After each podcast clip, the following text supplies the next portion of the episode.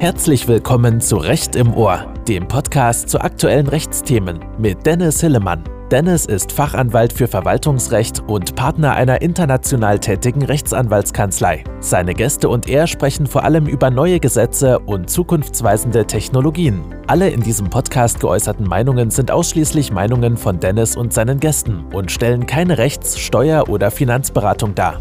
Wir wünschen euch viel Spaß. Der nachfolgende Beitrag wurde von Dennis Hellerman im Newsletter Wissenschaft und Recht veröffentlicht. Dieser Podcast wurde mit Hilfe von künstlicher Intelligenz generiert, die den Artikel vorliest. Wenn Sie sich für Themen rund um Wissenschaft und Recht interessieren, laden wir Sie herzlich ein, www.wissenschaftsundrecht.de beizutreten. In dieser Gemeinschaft diskutieren Praktikerinnen und Praktiker die neuesten Entwicklungen im Wissenschaftsrecht, im Hochschulrecht, im EU-Beihilferecht und anderen Rechtsgebieten. Die Teilnahme ist kostenlos. Mehr unter www.wissenschaftsundrecht.de.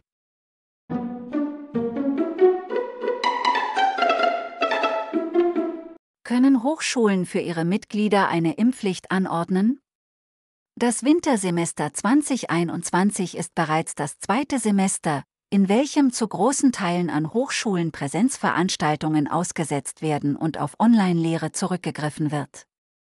Im Rahmen einer an vielen Stellen in den Raum gestellten Impfpflicht lässt sich auch die Frage aufwerfen, inwieweit Hochschulen eine Impfpflicht gegenüber ihren Mitgliedern anordnen können. Durch eine Impfpflicht an Hochschulen, die als zentraler Akteur von Wissenschaft fungieren, könnte perspektivisch wieder zum Normalzustand der Präsenzveranstaltungen zurückgekehrt und die Wiederherstellung der Funktionsfähigkeit von Wissenschaft, Forschung und Lehre angestrebt werden. Der folgende Beitrag untersucht dieses Thema unter rein rechtlichen Gesichtspunkten. Politische Aspekte bleiben außen vor. Die Grundrechtsbindung der öffentlich-rechtlichen Hochschulen. Vorangestellt lässt sich festhalten, dass es sich bei einer zu diskutierenden Impfpflicht immer um einen grundrechtlich sensiblen Eingriff handelt, bei welchem die Abwägung verfassungsrechtlicher Güter im Fokus steht und unerlässlicher Gegenstand der Diskussion ist.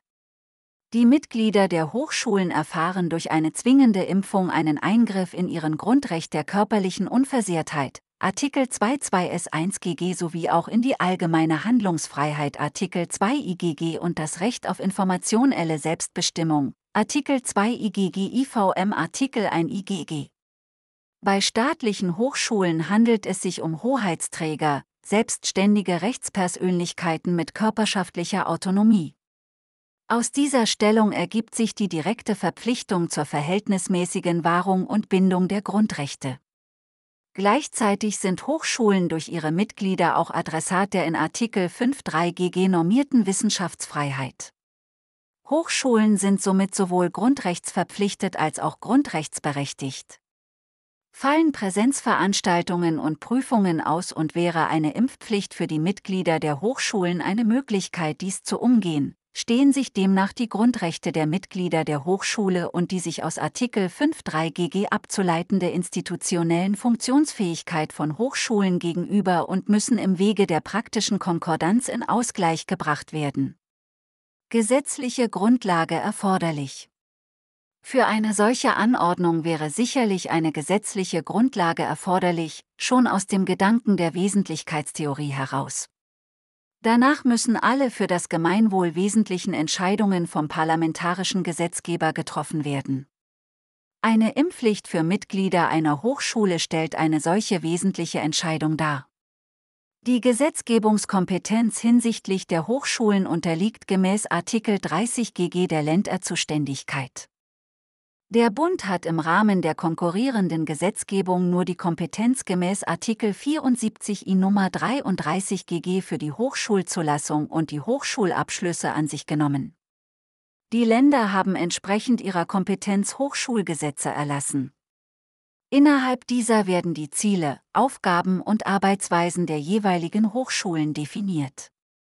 Erwägt man eine Impfpflicht für Mitglieder von Hochschulen mit dem Ziel der Wiederherstellung bzw. des Erhalts der Funktionsfähigkeit von Wissenschaft, Forschung und Lehre müsste diese durch ein Parlamentsgesetze der Länder verabschiedet werden. Eine Impfpflicht durch den Bund innerhalb des Infektionsschutzgesetzes zu erlassen, wie letztes Jahr geschehen mit der Verabschiedung der Masernimpfpflicht, Absatz 20.8 IFSG, wäre nur möglich mit dem Zweck des öffentlichen Gesundheitsschutzes.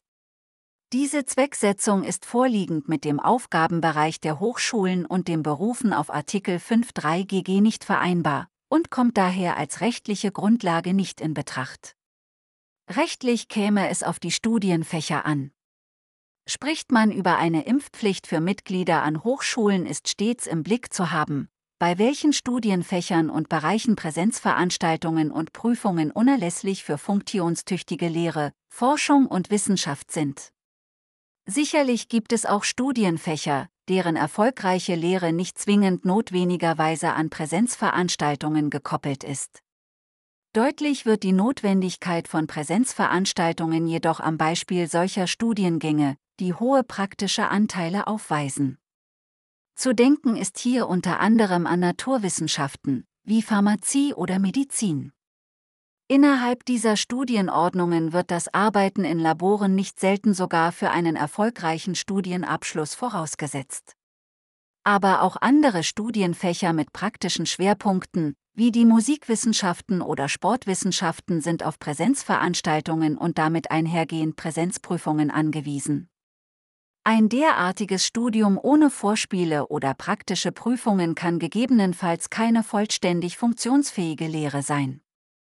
Noch ist nicht in vollem Umfang absehbar, inwieweit der Ausfall solcher Prüfungsleistungen die Lehre behindert und vor neue Herausforderungen stellt. Sicher ist jedoch, dass eine Impfpflicht für Studierende und Dozierende die Suche nach alternativen Prüfungs- und Lehrformen überflüssig machen würde, da sodann Präsenzveranstaltungen ohne Einschränkungen wieder aufgenommen werden könnten.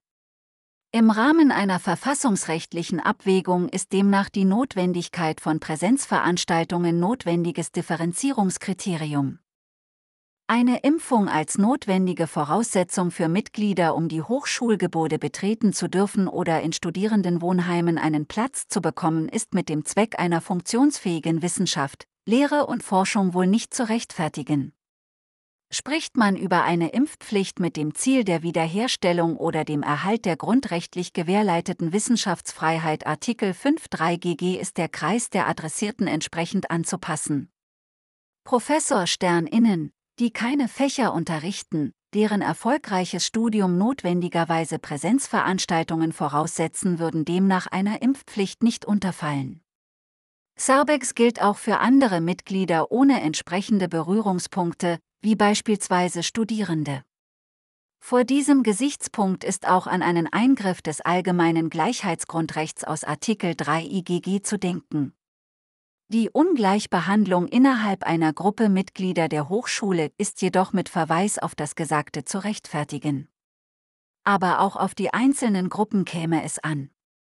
Neben den bereits angesprochenen notwendigen Differenzierungen und Abwägungskriterien ist sicherlich auch der Tatsache Beachtung zu schenken, dass die einzelnen Mitgliedergruppen in unterschiedlichen Verhältnissen zur Hochschule stehen.